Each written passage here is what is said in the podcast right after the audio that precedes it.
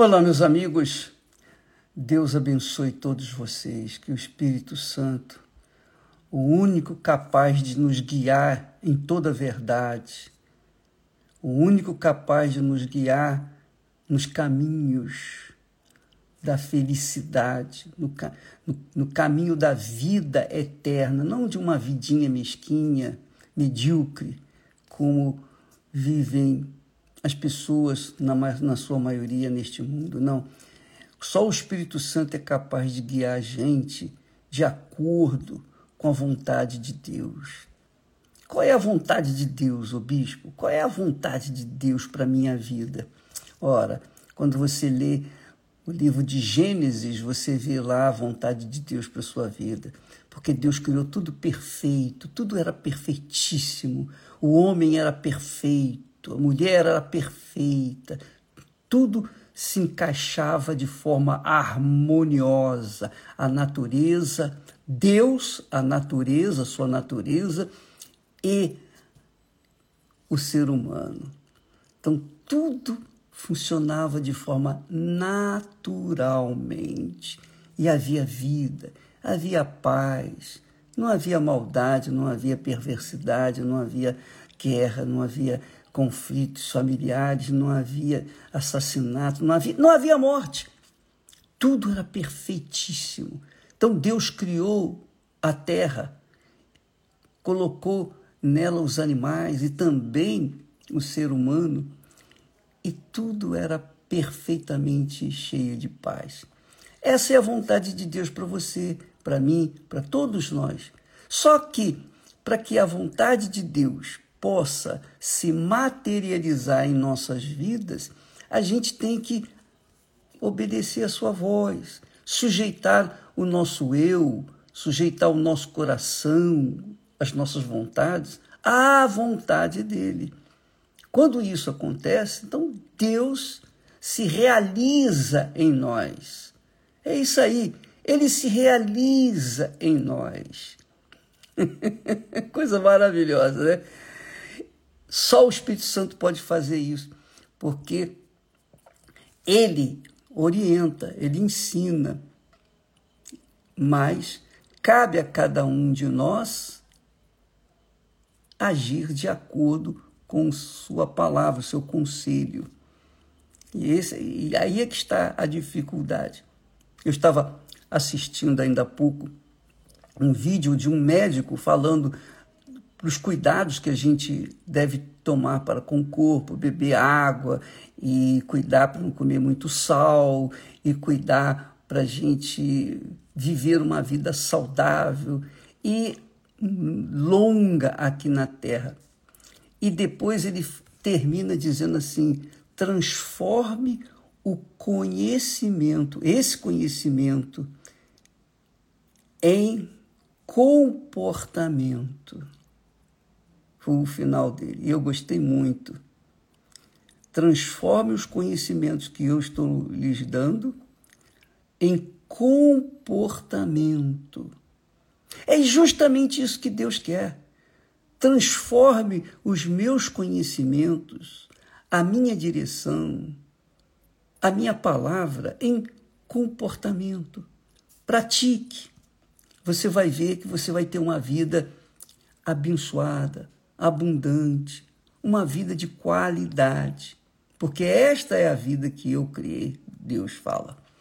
Então, continuando a nossa meditação do capítulo 24 de Mateus, quando Jesus falou dos sinais do tempo do fim para os discípulos, e ele pacientemente os ensinou sobre os tempos que nós estamos vivendo, em dado momento, ele fala assim: porquanto são sinais do tempo do fim, porquanto se levantará nação contra nação e reino contra reino. Nação contra nação, reino contra reino e haverá fomes e pestes e terremotos em vários lugares. Mas todas estas coisas são o princípio das dores. Princípio das dores. Ora, minha amiga e meu caro amigo, nós estamos vendo nação se levantando contra a nação, não é verdade? Nós estamos vendo reino levantando contra reino. Nós estamos vendo fomes, pestes. Cada vez acontece uma peste. agora, agora mesmo, nós estamos ouvindo falar que lá em Paris, a peste do percevejo. Você vê, percevejo, uma coisa tão insignificante, pequenininha, mas está se alastrando na sociedade, uma sociedade tão, né, tão é, altruísta, uma sociedade assim, poxa, sabe como é que é? Diz assim, Jesus disse, haverá fomes e pestes. Então tem a peste disso, peste daquilo. Tem a AIDS. Nós temos antigamente, algum tempo atrás era AIDS, ainda tem, mas depois veio a Covid e, vem a peste disso e vem a peste daquilo e não sei mais o que.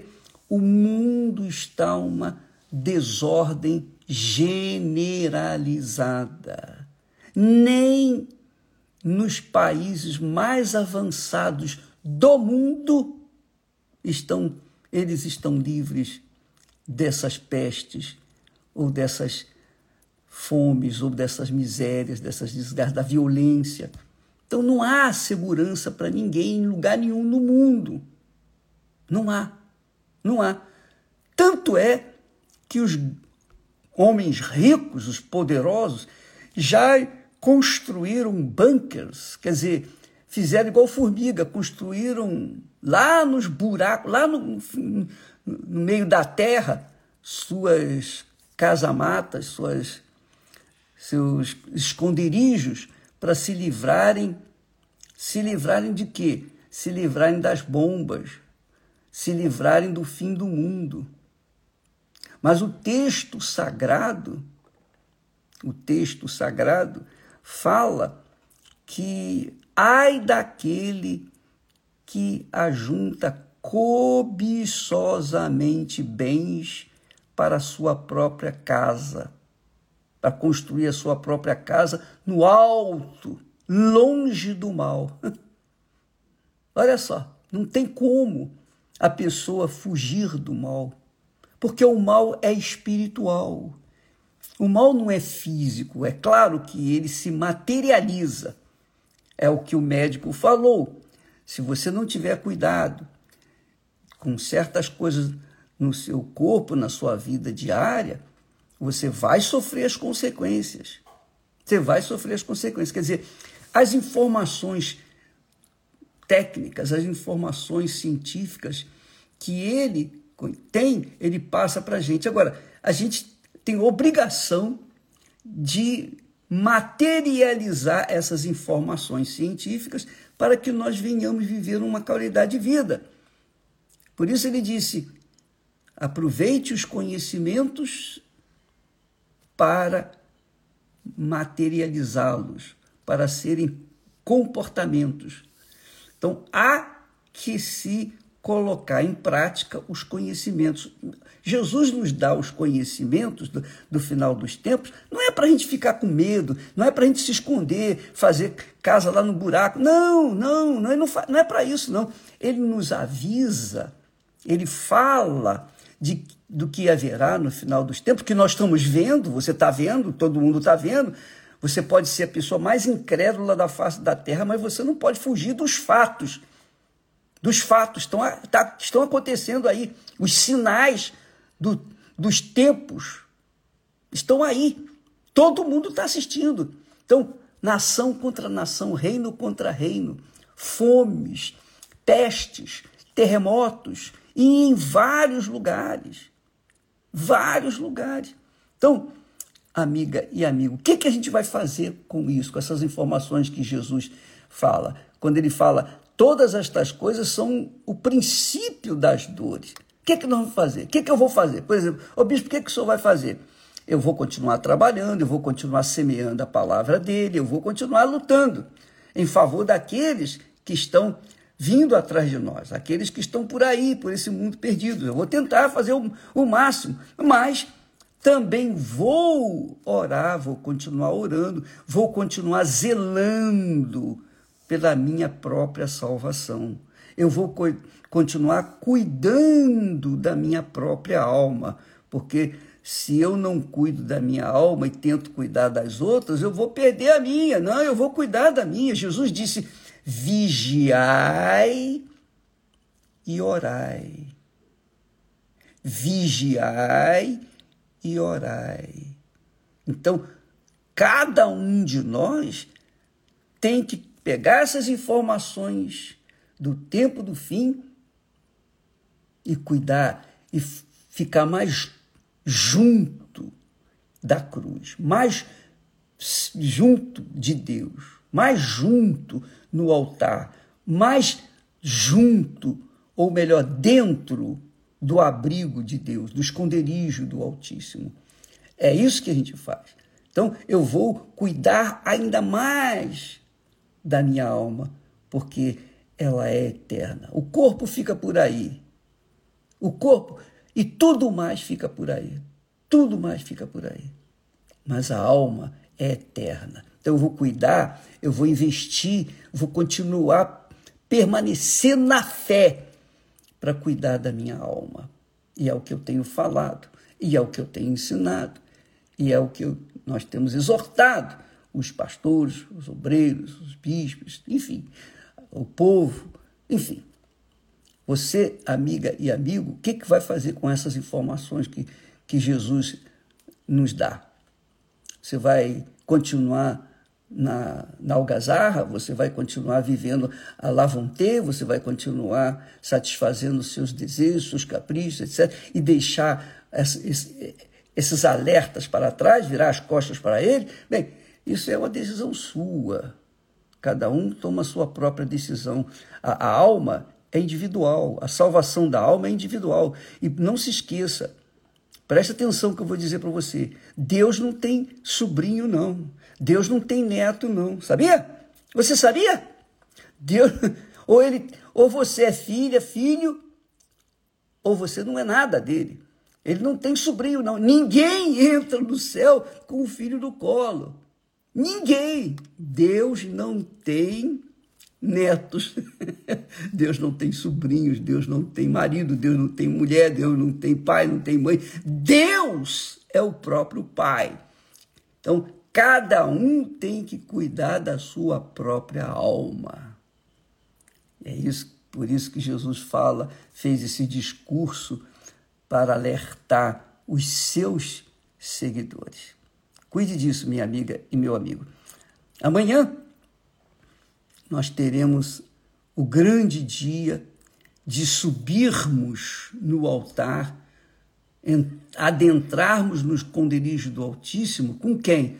com os nossos familiares, com os nossos entes queridos, que a gente sabe que ainda não foram salvos. Então nós vamos entrar no Santo dos Santos e apresentar os nossos familiares para Deus. Você é o nosso convidado. Se os seus entes queridos não podem ir, então pegue o nome deles e leve-os amanhã para apresentá-los no altar do Altíssimo. Deus vai ouvir a sua oração, Ele vai ver a sua fé Ele vai ouvir a sua oração. Vamos fazer isso, gente. Vamos unir a nossa fé para salvar a família. Nós não vamos ficar celebrando as crianças, o dia das crianças, dando doce para as crianças, não. Nós vamos salvar as nossas crianças, salvar as nossas respectivos, os nossos respectivos familiares. Vamos ficando por aqui e amanhã estaremos de volta. Deus abençoe a todos e até lá em nome do Senhor Jesus. Amém.